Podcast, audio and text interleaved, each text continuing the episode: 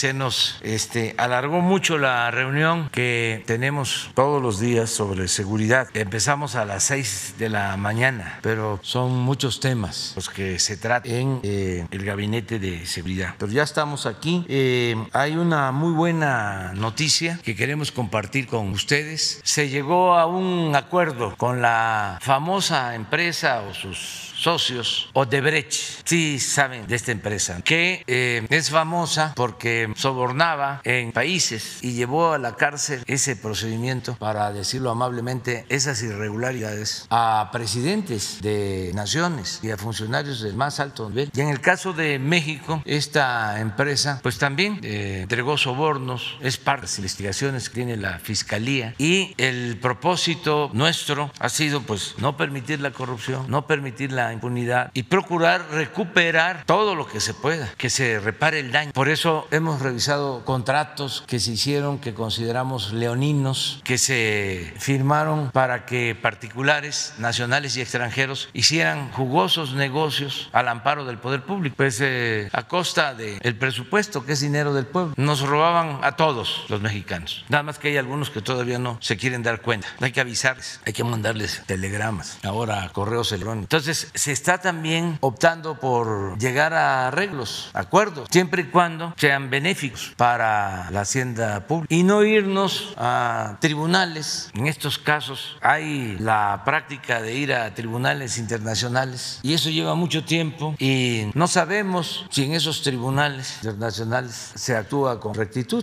Entonces hemos optado por hablar con todas estas empresas y decirles, hubo un tiempo en que les permitieron cometer atrocidades abusos, acción, eran los tiempos del soborno, del moche, ya eso terminó. Y en ese tiempo, pues tú firmaste un acuerdo con el gobierno leonino, es decir, perjudicial para el pueblo de México y lucrativo para tu empresa. No se puede llamar ni siquiera negocio, no se trata de una ganancia razonable, sino de una apropiación indebida del presupuesto. Entonces hay que castigar a quien te permitió que hicieras eso y lo estamos haciendo y hay denuncias y la fiscalía va a resolver, pero al mismo tiempo vamos a llegar a acuerdos, repara el daño y puedes seguir con tu empresa en condiciones de justicia, de legalidad. Entonces eso es lo que se hizo en el caso de una planta de Odebrecht que produce polietileno en Coatzacoalcos, en Nanchital, Veracruz. Y sobre este tema va a informar el director de PEME que le pedí que él directamente informara al pueblo de México porque él eh, llevó a cabo todo este proceso de acuerdo con la empresa y pensamos que fue un buen acuerdo. Entonces eh, el director de Pemex les va a informar sobre este asunto. Y luego ya abrimos para preguntas y Presidente, muy buenos días a todas y a todos. Bueno, pues eh, tal y como se señalaba por el presidente de la República, queremos darles a conocer en qué consiste este nuevo acuerdo con esta empresa. Tenemos unas láminas eh, como antecedentes. En febrero de 2010, bajo la administración de Felipe Calderón, se firmó un contrato con la empresa empresa Braskem Idesa, en la que Odebrecht tenía una importante, tiene una importante participación accionaria, mayoría, para el suministro de gas etano, cual ha sido lesivo para petróleos mexicanos, que estableció en ese contrato, primero, un suministro obligatorio de 66 mil barriles diarios de gas etano por 20 años, con prórrogas hasta de 15 años adicionales. Aquí vale la pena señalar que Pemex no contaba con ese volumen de 66 mil, porque también Pemex ocupa etano para su sus propias plantas de etileno. Entonces estábamos en el peor de los mundos porque ni podíamos surtir las plantas de Pemex ni podíamos cumplir con el acuerdo de ese contrato. El costo del transporte de ese gas etano, ya fuese nacional o importado, estaba corría a cargo de Pemex. Las penalizaciones establecidas eran desproporcionadas e, e inequitativas. Por cada barril no suministrado debajo de los 66 mil barriles, Pemex debía pagar 200% de penalización. En cambio, la empresa Odebrecht Braskem solo el 30%. Es decir, Pemex pagaba siete veces más que Braskem y Desa Odebrecht por cada incumplimiento. En cualquier momento de la vigencia del contrato, en caso de una terminación anticipada por incumplimiento de Pemex, este debía pagar una pena igual al valor del negocio en marcha, que a la fecha de la firma del contrato ascendía a 5.200 millones de dólares. La siguiente, por favor. Esta es una tabla que voy a tratar de dejar. Esto comenzó en el 2016, 17, 18 y hasta el 20. Este es el volumen suministrado de toneladas de etano por año. Por decir algo, en el 2016 se les entregaron 685 mil 25 toneladas de etano. Este es el precio que ellos pagaron del etano, 109 dólares, cuando debieron haber pagado 149 dólares. Lo mismo se repite para todos estos años. En el 17 debieron haber pagado 132, digo, pagaron 132 y debieron haber pagado 187. En el siguiente año 167 cuando debieron haber pagado 238 y así sucesivamente. La pérdida que se tuvo por diferencial de precio entre lo que debieron haber pagado y lo que pagaron fue del orden de 248 millones de dólares. Estamos hablando nada más del precio. En lo que se refiere al transporte, ellos no pagaban nada, ni tratándose de etano nacional ni de etano importado. Esto le costó a Pemex 122 millones de dólares a lo largo de estos años. Y finalmente, por concepto de penalidades, porque Pemex no podía cumplir falta de etano, sumaron en los cinco años 297 millones de dólares. La suma total es del orden de 667 millones de dólares que transformado en pesos, tipo de cambio, 13.749 millones de pesos. Cabe señalar que a partir de esta administración, el presidente de la República nos instruyó a no pagar penalidades derivadas de este contrato leonino y se dejaron de pagar 147 millones de dólares que equivalen a 3.030 millones de pesos en virtud del acuerdo. Esos 3.000 ya no se van a pagar tampoco en virtud del acuerdo que ya se firmó. La que sigue, por favor. Bueno, desde el inicio de esta administración, por instrucciones del presidente de la República, Pemex intentó sin éxito modificar este contrato de suministro de gas etano. El 30 de noviembre del año pasado, 2020, el gobierno federal, a través de su empresa paraestatal Senagas, determinó no renovar el contrato de, de transporte de gas natural. Para que entendamos, había un suministro de gas natural para que la empresa trabaje y la materia prima de esa empresa era el gas etano. Entonces el gobierno federal decide a través de Senagas ya no renovar el transporte de gas natural. Esto trajo como consecuencia que a partir de diciembre del año pasado se establecieran ya mesas de trabajo para modificar el contrato entre Pemex y la empresa Odebrecht Brasil. Finalmente el 26 de febrero de este año, hace unos días apenas, se concluyeron las negociaciones entre Pemex y esta empresa y se,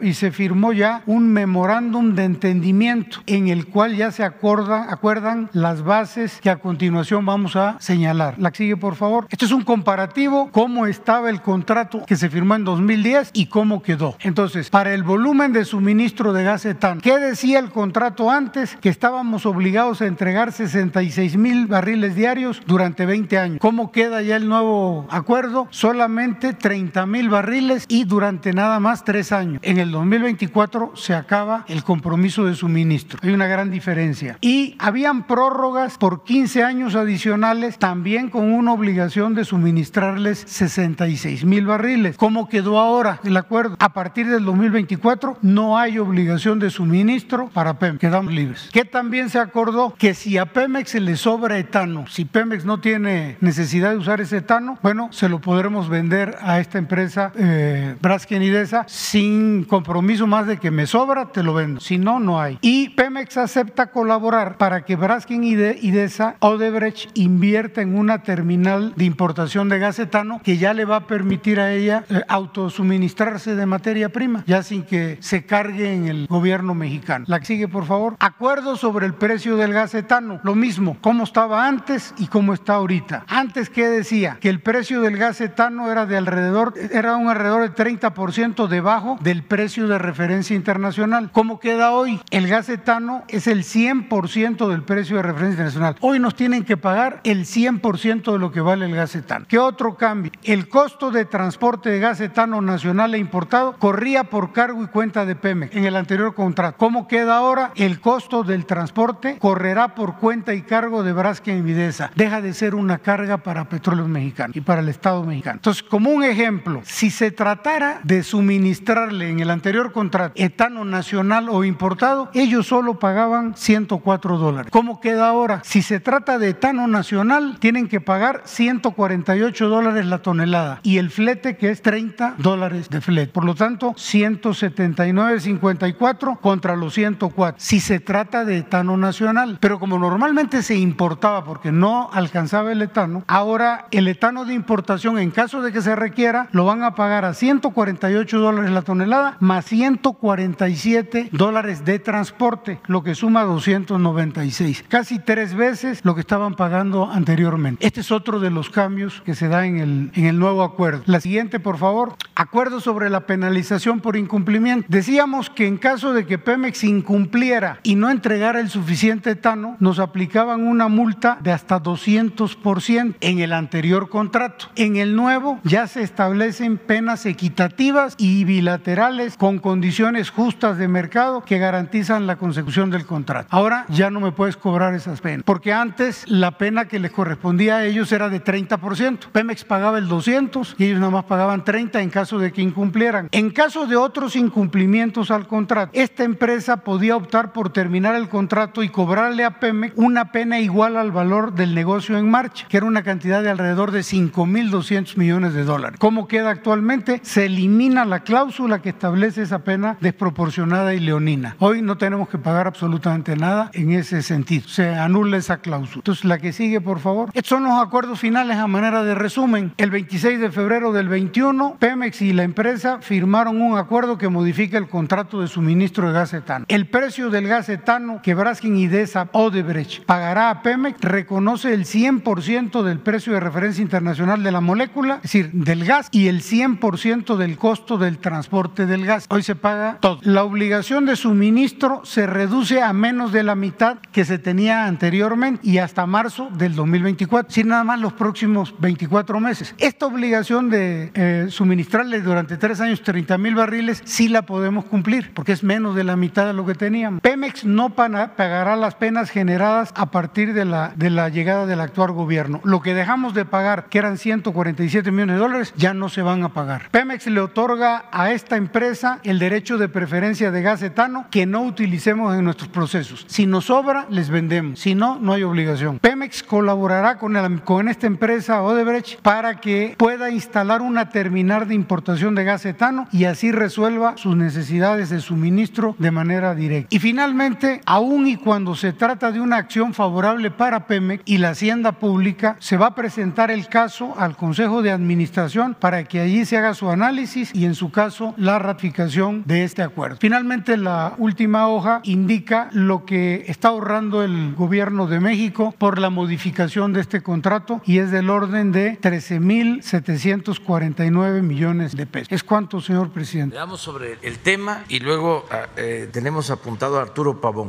Sí, buenos días, señor presidente. Felipe Fierro de tiempo.com.mx y Puente Libre. Para concretar, exactamente cuánto es lo que va a pagar Odebrecht. No lo que se va a ahorrar el gobierno, sino cuánto va a pagar. ¿No va a pagar nada? Eso lo va a determinar la fiscalía, porque hay una denuncia presentada. Siguen las investigaciones. Siguen las investigaciones, porque además hay que ver, como lo mencionaba, quién autorizó la firma de este contrato a todas luces leonino, contrario al interés nacional. Todo esto está en las investigaciones sobre sobornos. O sea, no hay un acuerdo con la fiscalía, esto corre aparte. No, es, a ver, eh, nosotros no podemos seguir pagando en los mismos términos. Desde que entramos, eh, se dio la instrucción de que no podíamos este, pagar por los supuestos incumplimientos, 3 mil millones. Entonces, y porque no aceptábamos el contrato, ellos este, se negaban a negociar. Legalmente heredamos ese contrato y ellos este, alegaban de que se tenía que respetar el contrato. Aún en estos términos, imagínense que Pemex tenía que comprar el gas de TAN al 100% y se lo vendía a la tercera parte de importación. O sea, Pemex subsidiaba. Pero no solo eso, el transporte iba también con cargo a Pemex. Entonces dijimos no. Y lo cierto es que ellos este, estaban renuentes y con ganas de pelear. No, por no hubo un apretón de manos ahí para... Sí, sí, pero legal, porque como sucedió en otros casos, es- no pensaban que iba a haber un cambio de gobierno y pensaban que iban a seguir igual. Entonces tenían al mismo tiempo un contrato con el gobierno federal, con Senagas, para el abasto de gas natural y la planta no puede operar sin gas natural.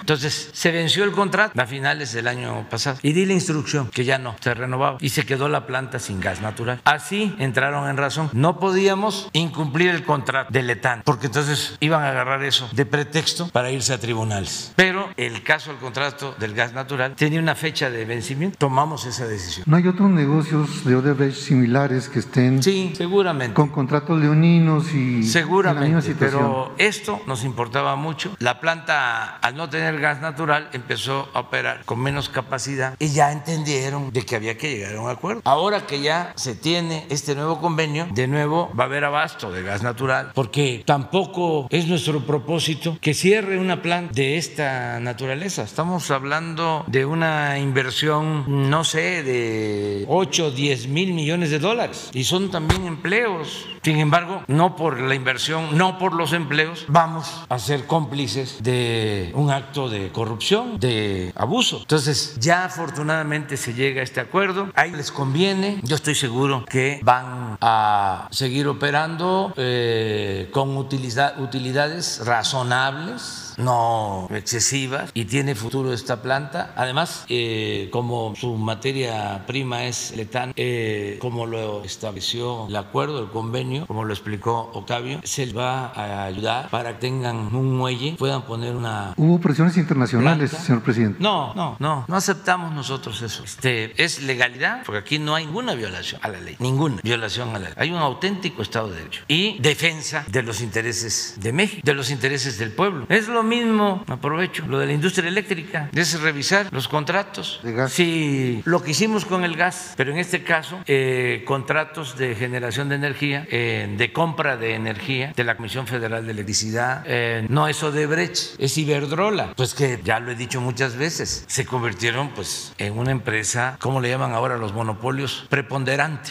en el sector. Tan es así que se llevaron a trabajar a la secretaria de Energía y al mismo expresidente Calderón lo llegaron a contratar como consejero de Iberdrola. O sea, estaban metidos hasta adentro. Entonces los contratos pues les favorecen nada más que son buenos negocios para estas empresas y muy malos negocios para el pueblo, para la hacienda pública. Entonces, ahora con la reforma eléctrica vamos a poder sentarnos con las empresas y a ver, pongámonos de acuerdo. Esto es lo justo. ¿Por qué te voy a pagar más por la energía eléctrica de lo que se paga en otros países del mundo?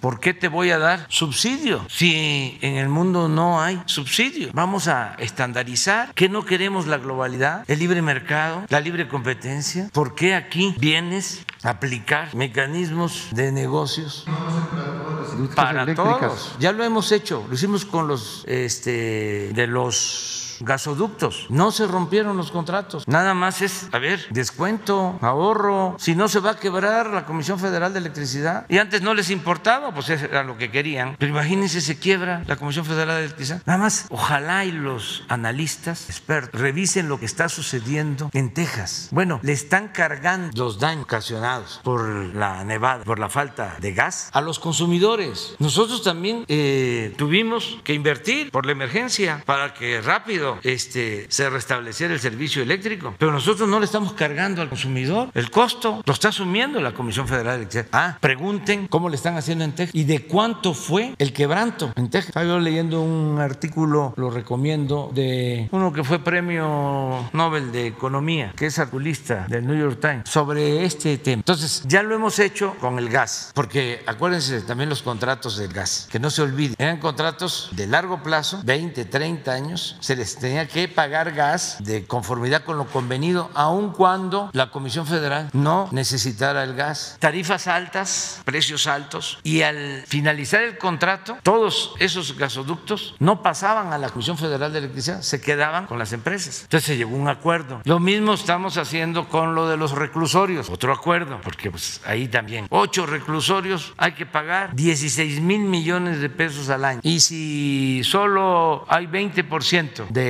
reclusos, de presos, hay que pagar como si estuviese lleno el reclusorio, al 100%. Así está en el contrato. De modo que tenemos que pagar 3 mil 500 pesos diarios por preso. Pero también en el contrato está de que al terminarse el plazo, el reclusorio no pasa al gobierno, se queda con la empresa. Entonces estamos buscando un acuerdo. A ver, 16 mil millones, no te vamos a seguir pagando esa cantidad. Ya empieza a hacer tus cuentas. Ya canastearon bastante. Ya, tranquilito tranquiliza, serena. O sea, no es de que no tienen llenadera. Ya eso pasó. A ver cuánto. cuánto. Entonces es lo mismo esto y va a ser lo mismo con Iberdrola y con todas estas empresas. Iberdrola. Sí, pero lo mismo. Este no hubo respuesta y eso me llevó a presentar la iniciativa de modificación de la ley para que tengamos un marco legal y podamos estar en mejores condiciones y defender interés público. Es increíble que senadores, diputados del partido de López Mateos voten en contra de la iniciativa que busca fortalecer la industria eléctrica si López Mateos fue el que decidió nacionalizar la industria eléctrica. A lo mejor no habían nacido muchos, pero estoy a punto de mandarles la carta y se, los, se las voy a mandar, que escribió el presidente López Mateos en 1960.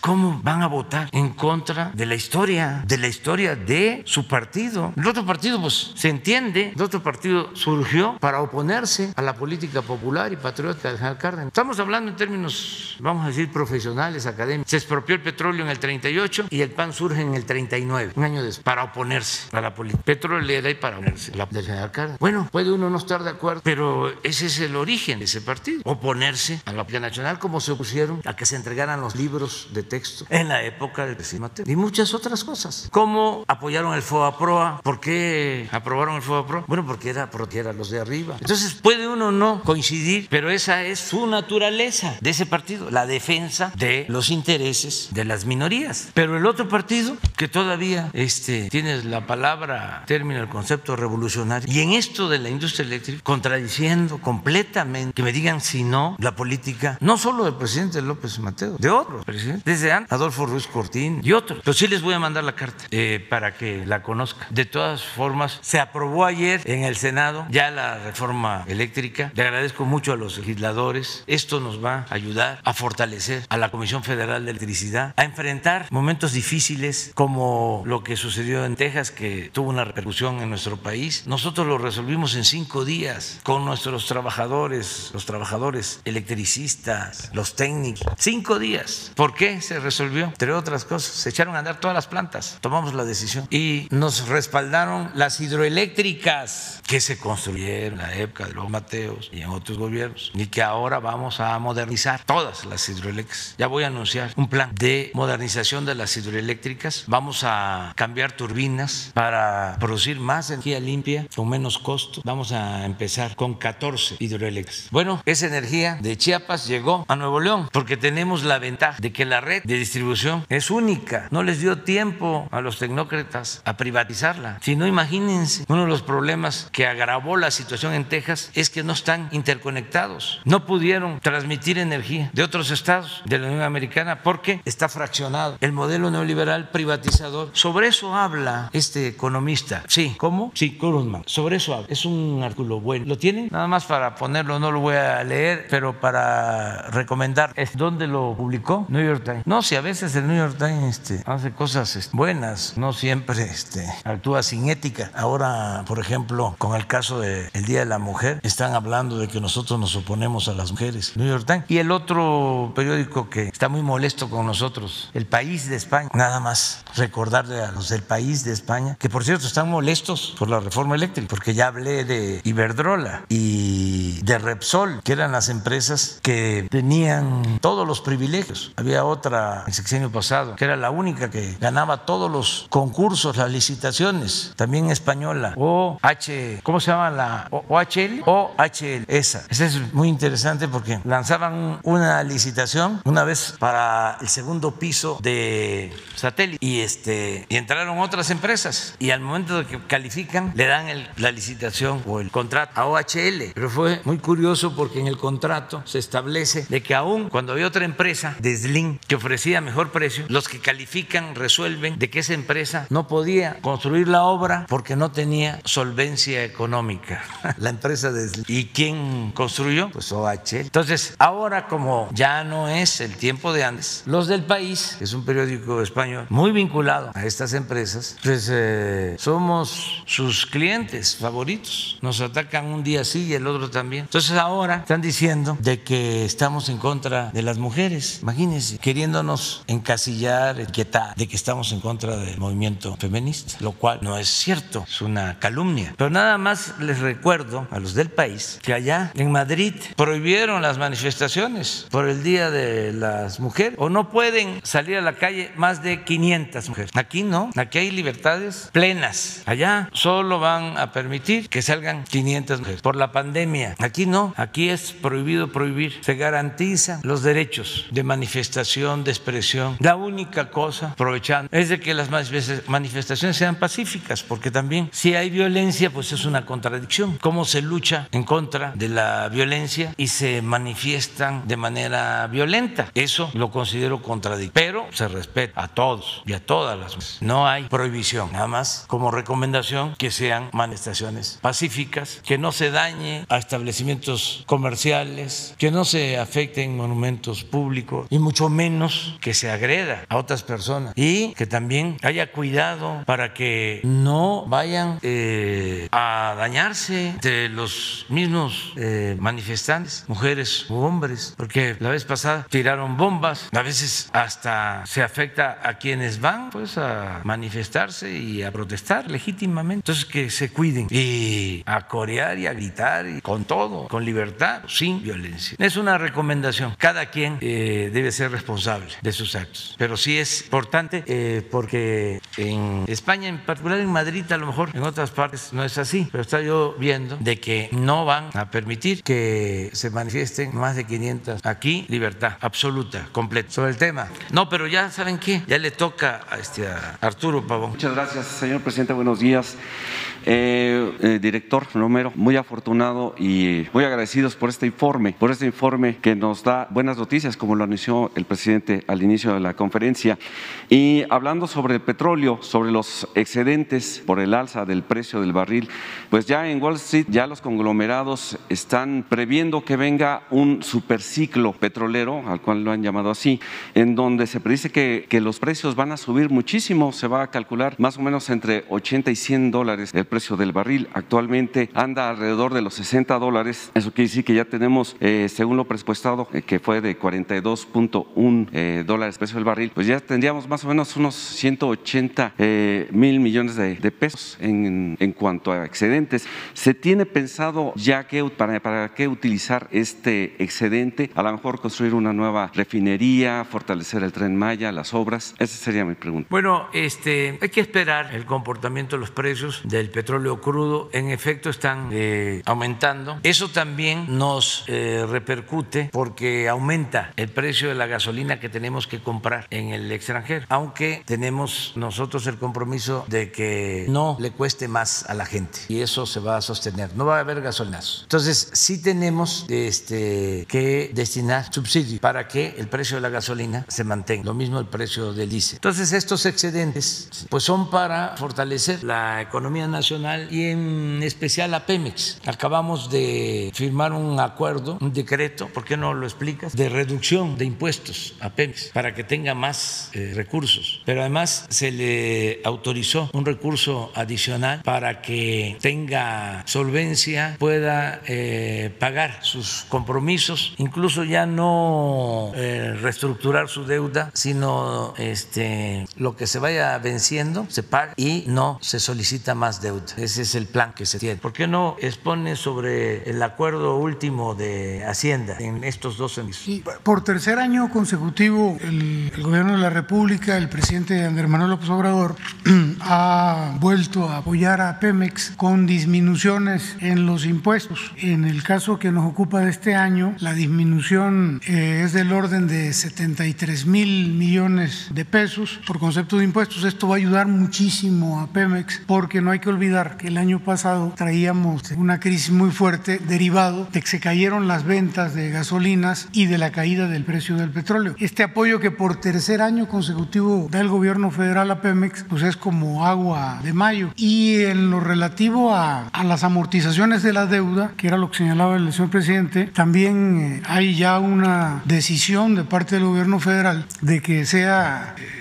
sea el gobierno federal quien se encargue de estas amortizaciones, lo cual va a traer un gran beneficio no solo para Pemex, sino para la hacienda pública, porque al final del día Pemex, por su condición de empresa, consigue tasas de interés más altas, a veces el doble de lo que se consiguen a nivel del gobierno federal. Y bueno, esto va a traer una gran, un gran beneficio para el país y también para Pemex. Entonces son dos apoyos. Lo que este año está logrando Pemex por voluntad presidencial es la reducción de los impuestos y el pago de las amortizaciones de su deuda. Presidente. Y ya como segunda pregunta, eh, ¿qué, nos, ¿qué noticias se tiene acerca de la posibilidad de la nacionalización de la industria del petróleo, del petróleo del futuro, como se le ha llamado al litio, una, una eh, iniciativa del senador Armenta, del exsecretario eh, Víctor Toledo? Lo está analizando también la Secretaría de Economía, están trabajando sobre esto. Este, sí estoy enterado de esa iniciativa del legislador Armenta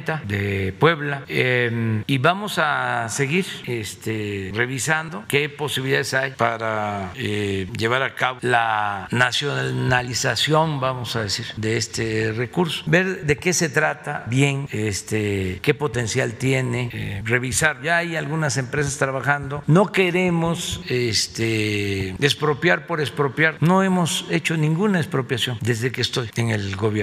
Esto lo digo para que este, nuestros adversarios, que no son nuestros enemigos, no eh, infundan miedo a los inversionistas. Ahora con la reforma eh, eléctrica, pues los eh, aprovechados, los que abusaban y sus voceros, incluso periódicos como el Reforma y demás, hablando de que este, va a afectar la inversión, que este, nos iban a llamar la atención desde Estados Unidos, cosas completamente fuera de lo normal en una relación, lo dije ayer, respetuosa y en donde cada gobierno tiene que defender los intereses de su pueblo. ¿Cómo este, por defender intereses particulares o de grupo se le pide a un gobierno extranjero que presione a un gobierno legal y legítimamente constituido? Es este contrario pues al interés nacional. Entonces, no se trata de expropiar por expropiar, o sea, no eh, nos interesa, por ejemplo, revocar los contratos de explotación de petróleo que se entregaron, los 110 contratos que se entregaron con la reforma energética, porque supuestamente de esa manera iba a llegar la inversión a raudales, que por eso hacían la reforma energética. Y entregaron estos contratos, repartieron áreas del territorio nacional a empresas, sobre todo extranjeras, y que iban a haber empleos y que además iba a bajar el precio de los combustibles. Engañaron completamente. Pues ahí están esos contratos. En algunos casos, si nos apegáramos estrictamente a lo establecido por ley, se podían cancelar porque no han invertido en la mayoría de ellos. Algunos los usan para la especulación, pero no nos vamos a meter en eso. ¿Para qué? Solo para el escándalo, ¿no? De que estamos nosotros en contra de la inversión. No, nosotros estamos en contra de la corrupción, del saqueo, del influyentismo. ¿Cuánto decían que para este tiempo íbamos a estar produciendo como un millón y medio de barriles por esos contratos? Un millón quinientos mil barriles diarios estaríamos, de acuerdo a la proyección. Ahí está en los considerandos de la reforma.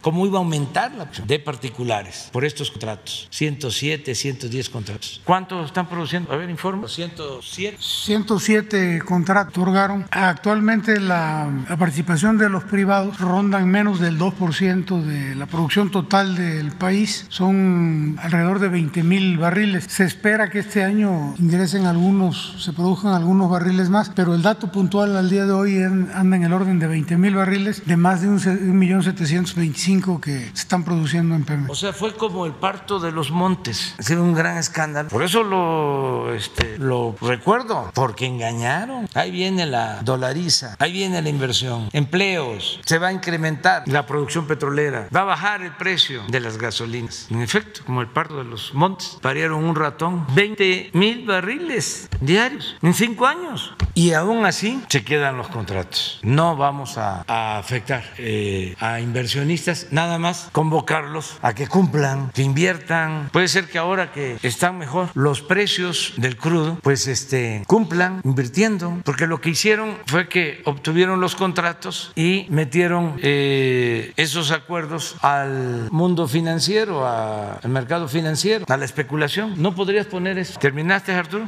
Vámonos con mujeres, las dos compañeras. Nada más más vamos a poner para que este, no olvidemos, no, este, no hay que olvidar. Cuando se dice ni perdón ni olvido, perdón sí, olvido, bueno, aunque también respeto a los que dicen ni perdón ni olvido, porque si no, volvemos a caer en los mismos errores. Mire, esta es la producción actual. ¿De cuándo es? Promedio, dato actual, siempre. Un millón setecientos barriles diarios. Y esta es la reforma energética, 21 mil barriles diarios. 98.8 PM, 1.2 los contratos. ¿Se acuerdan cómo engañaron? Además, campañas de publicidad que había un tesoro que debíamos de sacar en las aguas profundas de México. Los mensajes así. Bueno, está hasta demostrado o está denunciado. Todavía se va a demostrar, para ser honestos, de que repartieron dinero a los senadores y legisladores para que aprobaran la reforma energética. Maiciaron. ¿Por qué no se me olvida? Entre otras cosas. Porque hicimos muchas movilizaciones y llenamos el Zócalo en seis meses como seis veces.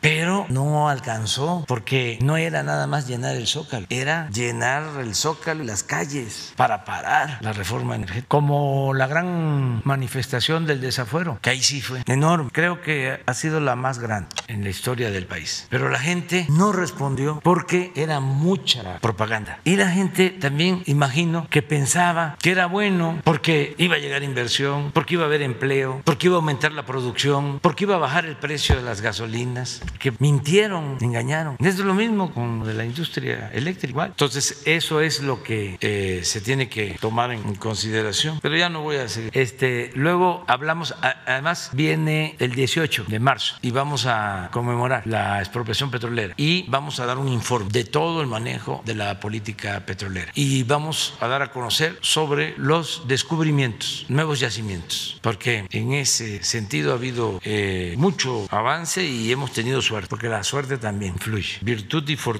virtud y suerte, y se están descubriendo muchísimo, pero vamos a informar el día 18. Sara, y luego la compañera. Gracias, presidente. Buenos días. Eh, preguntarle justo de la reforma eléctrica, dice que va a empezar ya la renegociación con, lo, con las empresas, preguntarle cuántas empresas son, eh, a cuánto eh, equivalen los contratos, de cuánto estaríamos hablando. Ya mencionaba Iberdrola que otras empresas eh, de este tamaño pues estarían involucradas. Básicamente son Iberdrola y unas 10 más, porque está bien concentrado este, el manejo del mercado eléctrico. Entonces vamos a buscar acuerdos en esta lógica de que queremos seguir manteniendo contratos, pero que los tenemos que actualizar a la nueva realidad, que no es solo la nueva realidad económica, es la nueva realidad política. Así también, claro, ya no es el tiempo de que los políticos estaban al servicio de las empresas. Entonces, ahora tenemos que cuidar el patrimonio público, el presupuesto que es dinero del pueblo y hacer negocios. Nada más que al servidor público le deben de interesar mucho, mucho, mucho, mucho los negocios públicos, no los negocios privados. Entender eso. Ellos en sus empresas, todos los empresarios, además quiero aclarar que son fundamentales para el desarrollo de México. No se podría crecer, no podría mejorar la economía del país, no habría progreso sin la participación de los empresarios. Pero no ayuda la corrupción. Entonces no estamos en contra los empresarios, estamos contra la corrupción. Entonces es, a ver, se pueden seguir haciendo negocios con legalidad, sin sobornos y con ganancias razonables. ¿Por qué si en España tienes un margen de utilidad del 15%, aquí tu margen de utilidad va a ser de 150%. ¿De estas empresas? Así es. Sí, de bancos, de las grandes corporaciones. Venían a hacer su agosto como si México fuese tierra de conquista. Entonces, vamos a estandarizar. Esa es la globalidad. ¿Por qué vamos a pagar más los mexicanos por servicios de toda índole que lo que se paga en otros países? Nada más por la protección del gobierno a estas empresas. No, para que hablen bien los del país. No. Entonces, sí llegar a acuerdos. Y muchos lo están entendiendo. Bueno, el acuerdo este de Odebrecht o sus eh, socios, estoy seguro que les va a ayudar. Lo mismo en el caso de la planta de fertilizante que vendieron, que se estima se pagaron 200 millones de dólares de más. ¿Qué hemos dicho? Devuelvan los 200 millones de dólares. Aceptamos la reparación del daño y que la fiscalía ya vea el asunto legal del castigo a los funcionarios y si aún reparando el daño hay un castigo para el que sobornó, pero si si nos reparan el daño en lo económico, pues es quitar agravantes, pero ahí andan todavía este, pensándolo, no nos van a convencer. O sea, imagínense que yo este, acepto un acuerdo donde no haya una reparación al daño que se cometió, pero no estamos cerrados. Si queremos que haya acuerdo y en todos los casos no va a haber este, abusos de autoridad, nada, todo legal. Por eso optamos por la reforma a la ley eléctrica, porque si no, con el mismo marco legal, pero con amenazas o con otros métodos, este, los eh, hubiésemos eh, convencido. No, por la fuerza nada. Auténtico Estado de Derecho, no de chueco, no de cohecho. ¿Cálculo de a cuánto equivalen todos estos contratos que van a ser renegociados? Pues eh, se ha hecho un cálculo general de que la Comisión Federal de Electricidad ha pagado de más como 300 mil millones por esos, pero hay que verlos. Es que es injusto de que una gran corporación no pague la luz igual como la paga un consumidor de clase media, proporcionalmente hablando. Es como el caso de los impuestos. ¿Cómo paga impuesto un campesino, un obrero, un profesional, un pequeño, mediano empresario y el de arriba no paga o no pagaba? Entonces ya no es así y es lo mismo. A ver, este, ya no hay influencia, pero también no vamos a quitarte tu negocio, vas a seguir este, invirtiendo, trabajando, obteniendo utilidades, pero en situaciones de normalidad. Es que era excesivo. Revisen este, los contratos estos de APP. Siempre pongo de ejemplo, pero bueno, son los reclusorios. Pero los hospitales, un hospital que cuesta cuando mucho 600 millones de pesos, resulta costando 7 mil millones, más de 10 veces. Ahí está el, el hospital de Zumpango. Nosotros hicimos un hospital cuando estuve de jefe del hospital de Iztapalapa, doctor Belisario, 150 camas, en aquel entonces 370 millones de pesos. Poco después, con APP, se hace el hospital de Zumpango, también 150 camas. Entonces se firma un convenio entre Hacienda y el gobierno del Estado, del, del Estado de México, y tienen que pagar 220 millones de pesos por año durante 20 años. Proyecten eso, más un anticipo, como 7 mil millones. O sea, con lo que le tienen que dar en dos años, el señor Hinojosa fue el que construyó. ¿Cómo se llamaba esa empresa? IGA, que estaba de moda. IGA. El otro, el hospital de Iztapaluca, igual, ese de los cuñados de Salinas. Gerard, también 7, 8 mil millones. Un hospital de especialidades de tercer nivel, hospital escuela, por muy, muy caro, 1.600 caro, pero no puede ser 7 mil. Por eso no alcanzaba el presupuesto y por eso los aumentos de impuestos, la reforma fiscal y por eso los gasolinazos y el aumento en la deuda. Entonces sí vamos a buscar que haya acuerdos y nos conviene a todos. Hubo una empresa que se puso al día en sus impuestos, lo dio a conocer que había eh, liquidado la deuda con el SAT y el día que lo dio a conocer aumentaron sus acciones, el precio de sus acciones en la bolsa. ¿Eh? No, otra. Creo que Walmart creo que bueno. O sea, lo dieron a conocer. Debíamos tanto, pagamos y el día que dan a conocer la noticia, aumenta el valor de sus acciones en bolsa. Porque eso es legalidad. Eso cuenta mucho en el mundo de los negocios en todos los países. Que haya reglas claras, que no haya corrupción. De modo que yo creo que va a ayudar mucho esto de la reforma. Ya anunciaron en la oposición que van a impugnar la, la reforma ante la Corte. Sí. ¿Ustedes en, en, el departamento jurídico qué valoración han hecho que sí va a, a pasar? Pues sí, porque este es el poder legislativo, que esa es su función, eh, elaborar leyes. Este, si se está aprobando en la Cámara de Senadores, en la Cámara de Diputados, una iniciativa, iniciativa enviada por el Ejecutivo, dos poderes, pues solo que sea una violación flagrante a la Constitución, ¿no? No hay nada que viole derechos constitucionales, nada, nada, nada. De todas maneras, hay que esperar a la decisión del Poder Judicial y todo mundo tiene derecho a acudir al amparo y a la protección de la justicia. No hay problema. Si me permite hacerle un par de preguntas al director de PM, presidente. Eh, director, preguntarle sobre esta decisión de cancelar la, los servicios de Fitch y por otro lado, eh, preguntarle, luego de que en diciembre se suspendieron de manera temporal las relaciones comerciales con Vitol, esta empresa que, había, que reconoció que hubo sobornos en el pasado para retener contratos, eh, ¿cuáles son, ¿cuál es la relación ahora de, de PMI con entidades de carácter internacional? ¿Con quiénes tiene relaciones comerciales? Bueno, por norma, Petróleos Mexicanos debe trabajar con por lo menos dos calificadoras. Nosotros heredamos cuatro y ahora se acaba de vencer el, el contrato que se tenía con Fitch y ya no lo renovamos. Vamos a trabajar con tres, con Standard Poor's, con Moody's y con HR rates. Entonces estamos dentro de la legalidad, simplemente se agotó el contrato, ya no se, ya no hay necesidad porque por norma podemos trabajar con dos, vamos a quedarnos con tres en esos términos. 350 mil dólares cada una. Entonces, de austeridad. Pues, sí, no hay necesidad de tener tantas, con dos era suficiente. Y con lo que la, la respuesta de Vitol son 7 mil, 7, millones de pesos, más o menos. Lo de Vitol lo veo. Bueno, en, en el caso de la empresa Vitol, hace algunas semanas, pocos meses ya, dos meses, algo así, eh, se dio a conocer en Estados Unidos que habían llegado los de Vitol a un acuerdo con el, las autoridades americanas en el sentido de pagar algunas multas derivados de actos de corrupción cometidos por la empresa, reconocidos por la empresa en algunos países, en, entre ellos en México. Nosotros no estábamos enterados.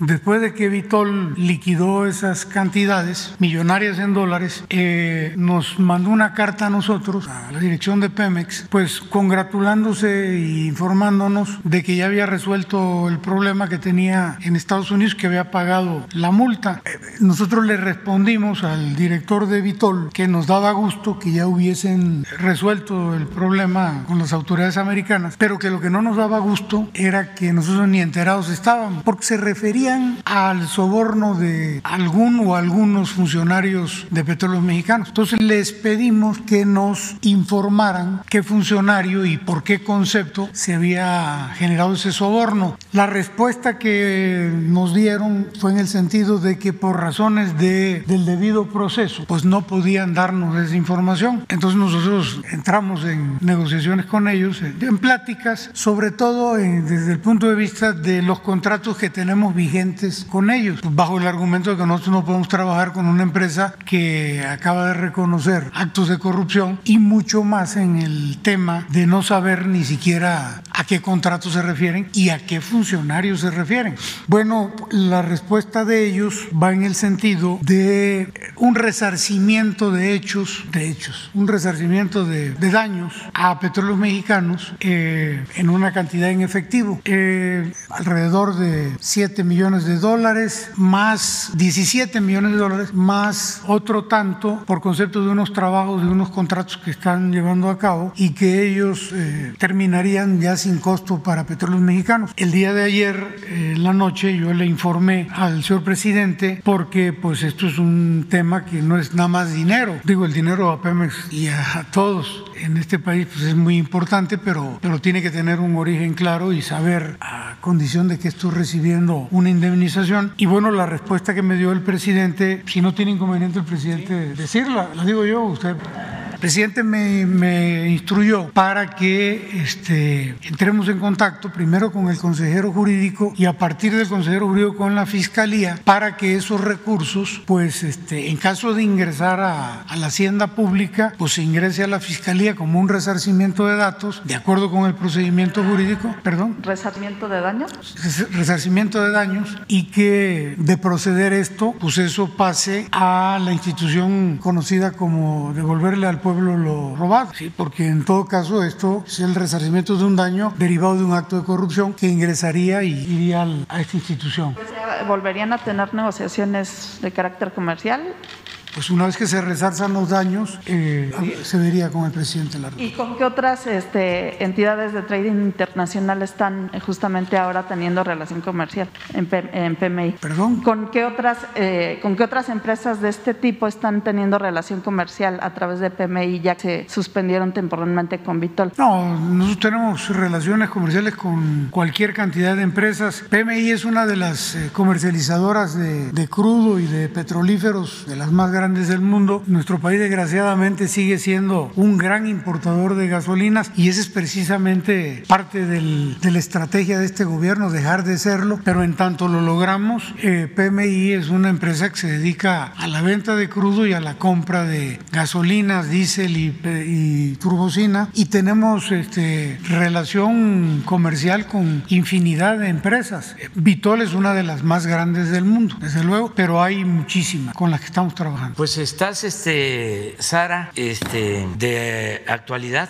porque lo que preguntaste, en efecto, ayer eh, me lo consultó el director de, de Pemex. Esta empresa entregó sobornos y en Estados Unidos fue sancionada. En Estados Unidos se arreglaron, que también suele pasar eso. Allá si se paga, si hay multa o este se informa sobre hechos de corrupción más grandes que puedan significar también más dinero, se les dan facilidades a las empresas. Así fue lo de Odebrecht, donde se supo todo en Estados Unidos, porque le redujeron el castigo al señor Odebrecht, pero habló, como se dice coloquialmente, soltó la sopa. Y pues ya conocen lo que sucedió. Es un poco el mismo tratamiento esto de Vitol. Se arreglan allá, este, le mandan un escrito al director de Pemex diciendo ya nos arreglamos y el director de Pemex pues, hasta me gustaría que publicara los escritos. Les contesta, pues está muy bien, pero falta el arreglo aquí. Entonces ahora dicen, ya queremos también reparar el daño a México con estos 17 millones de dólares más otra cantidad, alrededor de 30 millones de dólares. Y la pregunta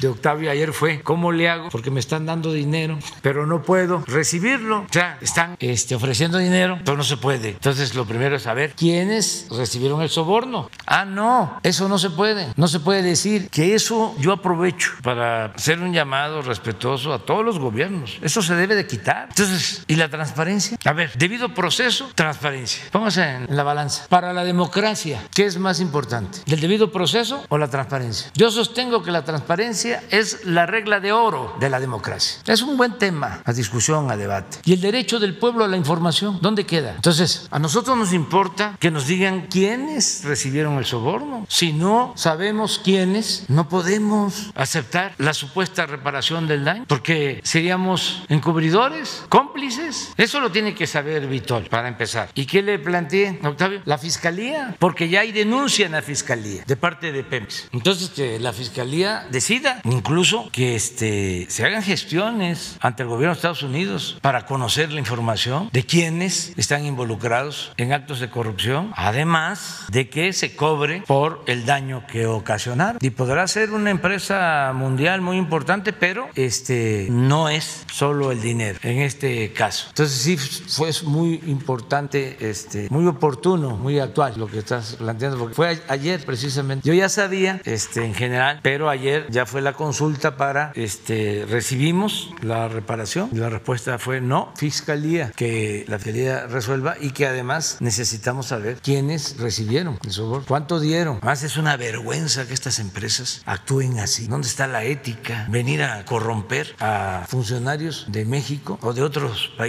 para obtener ganancias este, excesivas. Entonces hay que este, seguir profundizando en este tema. La compañera. Muchas gracias. Buenos días, soy Erika Barón de Expo, que es un medio especializado en justo en responsabilidad social y sustentabilidad. Y bueno, yo quiero hablar acerca de esta semana la Secretaría de Economía dio a conocer al nuevo encargado de la oficina de la Agenda 2030. En este sentido, nos gustaría entender mejor la decisión del gobierno en específico eh, de transferir esta oficina a la Secretaría de, Economía. ¿Cuáles fueron las razones que a usted le parecieron eh, importantes para tomar esta decisión? Y también saber qué nos puede decir del nuevo encargado que es Alfredo González Reyes. Bueno, este es un asunto que tiene que ver con la desaparición de la coordinación de presidencia, de la oficina de coordinación de la presidencia. Al salir nuestro amigo Alfonso Romo por su voluntad, aunque insistimos mucho en que no este, dejara de ayudarnos, este, él tomó la decisión de regresar a sus actividades particulares y siempre vamos a estar agradecidos con él porque él nos ayudó en los momentos más difíciles, como muchos, cuando, sobre todo del sector empresarial, que los tenían apanicados, o sea, este, llenos de miedo, los mafiosos, pero no los de la delincuencia organizada, sino la delincuencia de cuello blanco, los de arriba, menos arriba, que infundieron miedo a todos los empresarios, este, peligro para México, Venezuela, etcétera, etcétera, populismo, expropiación, que iba a haber fuga de capitales, devaluaciones, todo eso. Entonces estaban muchos temerosos. Entonces Alfonso Romo nos ayudó para servir de puente y explicarles de qué se trataba, que el objetivo era acabar con la corrupción, que no nos conviene a nadie, desde luego que no le conviene a los empresarios. Imagínense un empresario, se viene a la mente, Sergio Rodríguez eh, Gutiérrez, de Nuevo León, que es un, tiene una empresa con sus hermanos exitosa que produce acero, que requiere para producir acero de electricidad si no hay corrupción en el manejo de la industria eléctrica, él va a tener precios justos de energía eléctrica y se beneficia. Estoy hablando de un empresario recto. Ese no protesta porque él sabe bien de lo que estamos hablando. Él le compra energía eléctrica a la Comisión Federal de Electricidad. Él sabe que en el tiempo de la reforma energética pagaban más por la energía eléctrica que lo que pagan ahora. Entonces, a todos nos eh, beneficia el que no haya eh, corrupción. Es general. Entonces, eso es lo que yo puedo comentar. Acerca del nuevo responsable, si nos puede hablar un poco más de su trayectoria.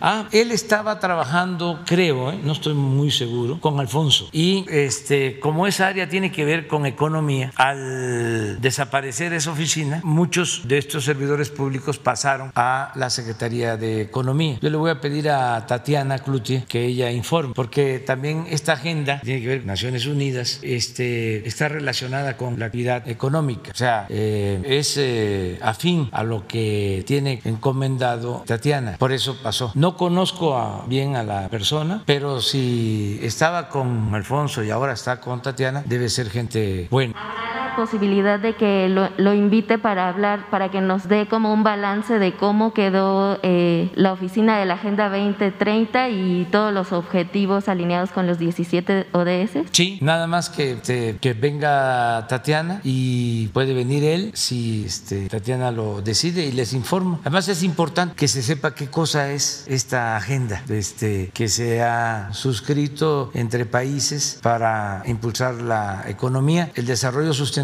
yo creo que ya, vamos a mañana, porque son 9.40, 9.40 y este, ya no me va a alcanzar el tiempo. Este, mañana, ¿les parece? A ver, mira, uno, mañana, dos, tres, cuatro, cinco, seis, siete, ocho.